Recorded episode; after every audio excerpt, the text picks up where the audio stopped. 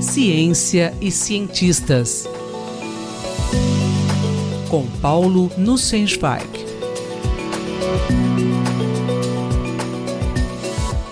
Professor Paulo Nussensweig, quem foi e o que estudou o físico Leon Lederman? Caro Júlio, caras e caros ouvintes. No dia 3 de outubro, quarta-feira da semana passada, faleceu o físico Leon Lederman aos 96 anos.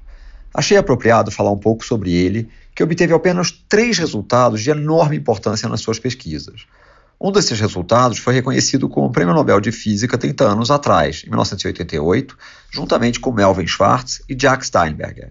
Lederman estudou partículas elementares, os constituintes mais fundamentais da matéria. Nascido em 15 de julho de 1922, de pais que eram imigrantes judeus russos em Nova York, ele fez graduação em Química. Depois de se formar em 1943, serviu o exército ZEUA na Segunda Guerra Mundial. Depois da guerra, retornou à Universidade de Columbia, em Nova York, para obter um doutorado em física de partículas em 1951. Os anos do pós-guerra foram de grande atividade na física de partículas, com um enorme número de partículas novas sendo descobertas em aceleradores cada vez mais potentes. Foram tantas descobertas que Enrico Fermi chegou a se queixar se eu fosse capaz de lembrar os nomes de todas essas partículas, eu teria me especializado em botânica. Quando as propriedades do muon foram descobertas, Isaac Isidor Rabi exclamou: Quem encomendou isso aí? Nos anos 1950, Lederman dedicou-se a estudar os muons e, juntamente com outros dois colegas, publicou um trabalho em 1957 em que observou a quebra da simetria de paridade no interior dos núcleos atômicos.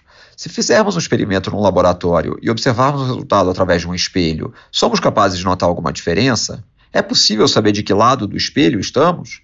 Os físicos. Lee e C.N. Young propuseram teoricamente a existência de processos nucleares que violam essa simetria. A grande cientista Chen Chung-Wu projetou um experimento tecnicamente desafiador para demonstrar o efeito. Com base no experimento dela e conhecendo dados preliminares, Lederman e colegas publicaram seus resultados em artigo no mesmo número da revista que publicou os resultados de Wu. Lee e Yang receberam o Prêmio Nobel em 1957 pela violação de paridade.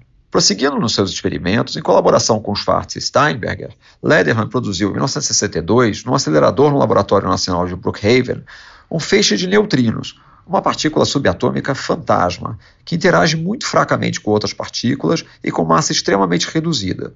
Os neutrinos que eles geraram levavam a processos diferentes daqueles observados no decaimento beta, em que os neutrinos foram originalmente descobertos. Eles haviam descoberto um tipo diferente de neutrino, o neutrino do muon, e foi isso que lhes rendeu o prêmio Nobel. Anos mais tarde, no Fermilab, na época o maior acelerador de partículas do mundo, Lederman ainda lideraria a descoberta do quark B, Bottom. Além das contribuições científicas, o que mais deve ser destacado sobre Lederman? Leon Lederman exerceu grande liderança na comunidade científica. Ele presidiu a Associação Americana para o Avanço das Ciências, AAAS, e foi diretor de grandes laboratórios.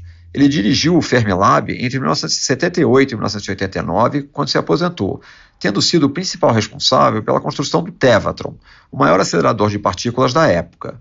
Ilustrando as dificuldades da cobertura de seguro-saúde nos Estados Unidos, sua medalha Nobel foi leiloada em 2015 por 765 mil dólares para dar conta das suas despesas médicas. Depois de se aposentar, ele dedicou enormes esforços à divulgação científica, tendo impulsionado fortemente essa atividade. Além de criar cursos para jovens e trabalhar para modificar o ensino de ciências nos níveis fundamental e médio, ele também escreveu um livro em 1993, cujo título se tornou muito popular a partícula de Deus. O título que ele queria originalmente, The Goddamn Particle, algo como a partícula maldita, não foi aprovado pelo editor.